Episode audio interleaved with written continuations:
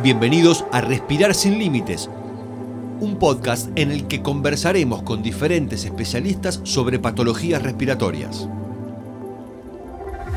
En el episodio de hoy hablaremos acerca de la inflamación tipo 2 junto al doctor Claudio Parisi. Bienvenido Claudio, muchas gracias por estar con nosotros y brindarnos su tiempo. Gracias Gabriel, es un placer para mí. Hoy vamos a conversar sobre por qué se habla y de qué hablamos cuando hablamos de inflamación tipo 2. Entonces, Claudio, yo te quiero preguntar, como para arrancar ya y romper el hielo, ¿qué es la inflamación tipo 2 y cómo podemos definirla? Bueno, es importante saber primero que cuando uno tiene una alergia, tiene una enfermedad inflamatoria. O sea, se me inflama la nariz, tengo rinitis. Se me inflama el pulmón, tengo asma.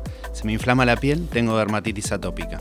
La inflamación T2 es la inflamación característica a todas estas enfermedades. Mira, qué, bien lo que acabas de decir porque yo tengo todas. tengo todas las inflamaciones de todo lo que acabas de, de mencionar recién, con lo cual me siento absolutamente identificado. Y ¿Cómo se tratan estas enfermedades inflamatorias crónicas? Bien, se tratan con antiinflamatorios. Lo más típico es usar corticoides. Vieron que los corticoides se usan como eh, antiinflamatorios generales.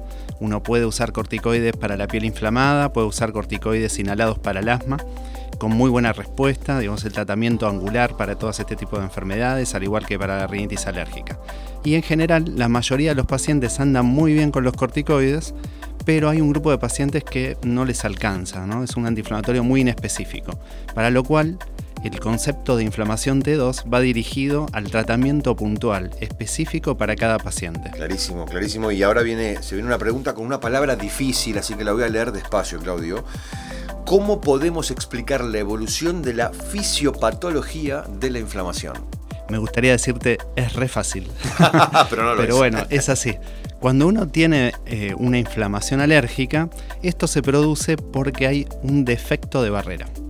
Eh, yo siempre tengo la imagen del gol de Messi, ¿vieron el gol cuando él patea por debajo, que se abre la barrera y, pasa la pelota? Bueno, cuando una barrera sería la mucosa respiratoria, ¿no? Lo que, que, separa el aparato, lo interno, del aire, o la piel que nos separa del medio externo.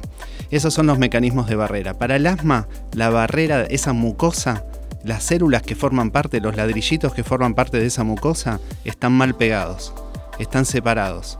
Y entonces eso está determinado por los genes y por la exposición ambiental, eh, la contaminación, un montón de factores que tienen que ver con que se activen estos, estas alteraciones. ¿no? Pero al estar mal pegadas, los elementos externos, como los contaminantes, algunos eh, microorganismos, o sea, virus, bacterias que nos pueden hacer mal, y proteínas que nos pueden dar alergia, pueden penetrar esa barrera fácilmente, como la pelota en el defecto de barrera. Y cuando pasa eso, las células, esos ladrillitos, reconocen que hay algo que no debería haber entrado y entonces genera una serie de señales que tienen un nombre muy particular que se llaman alarminas. Porque lo que hacen es alertar al sistema inmunológico y decirle esto no debería estar acá, vamos a generar una reacción para defendernos. Pero claro, es una reacción equivocada, exagerada, inflamatoria. Entonces todo eso genera todos los fenómenos de inflamación del pulmón que van a llevar a los episodios de cierre de la vía aérea, el broncoespasmo, entra al aire pero no puede salir, y si se hace crónico, el pulmón va perdiendo elasticidad y cada vez se va a lastimar más. Es una inflamación crónica. Clarísimo, y me siento más que identificado porque ese broncoespasmo es lo que siempre mi mamá me decía de chiquito, estás teniendo un broncoespasmo, ¿no? O si tenés frío, abrigate. Entiendo que tiene mucho que ver con, con todo eso. Y en condiciones normales, Claudio, ¿cómo es el rol de cada tipo de respuesta inflamatoria? Bueno, hay tres tipos de respuesta inflamatoria que se llaman mediadas por células, porque hay respuestas en las cuales uno produce anticuerpos. Ahora con esto de las vacunas tenemos bastante claro, ¿no? Hay anticuerpos o hay respuesta celular. la respuesta celular, que es más difícil de medir, se divide en tres tipos, tipo 1, tipo 2 y tipo 3. Nosotros estamos focalizados en la inflamación alérgica, que es la tipo 2. La tipo 1 normalmente nos defiende de bacterias que infectan células, nos defienden de infecciones virales y nos defiende también de eh, cuando aparece una célula cancerígena, la reconoce y la elimina. La de tipo 3 nos defiende de otro tipo de bacterias y de hongos. Y la de tipo 2, la función que tiene la tipo 2, la normal, es defendernos de parásitos. Claro, cuando existe una alteración, hay una desregulación, o sea, no, no están funcionando bien y exageran la respuesta. Si exageran la tipo 1 y la tipo 3, se producen enfermedades autoinmunológicas. O sea, lastimo a mi propio organismo. Cuando eh, hay una alteración de la respuesta 2, lo que se va a producir son enfermedades alérgicas. ¿Y qué sucede con la respuesta inmune tipo 2 en diferentes enfermedades inflamatorias? Bueno, justamente eso. En las enfermedades inflamatorias en forma exagerada, tipo 1 y tipo 3 van a producir lesión del mismo organismo. Un ejemplo podría ser psoriasis, que puede presentarse en este tipo de, enfermedades. Eh, otras, en la, en la, respuesta tipo 2, cuando está desequilibrada, lo que se va a producir es asma, dermatitis atópica, esofagitis eosinofílica, nos metemos con nombres un poquito más complejos, pero tiene que ver con las alergias alimentarias y el conjunto de enfermedades alérgicas típicas. Estamos hablando con Claudio Parisi acerca de las enfermedades inflamatorias de tipo 2 y me gustaría consultarte sobre los avances en el conocimiento del rol de la inflamación del tipo 2 en diferentes enfermedades. ¿Tiene un correlato terapéutico? Sí, sí, tiene un correlato bien claro.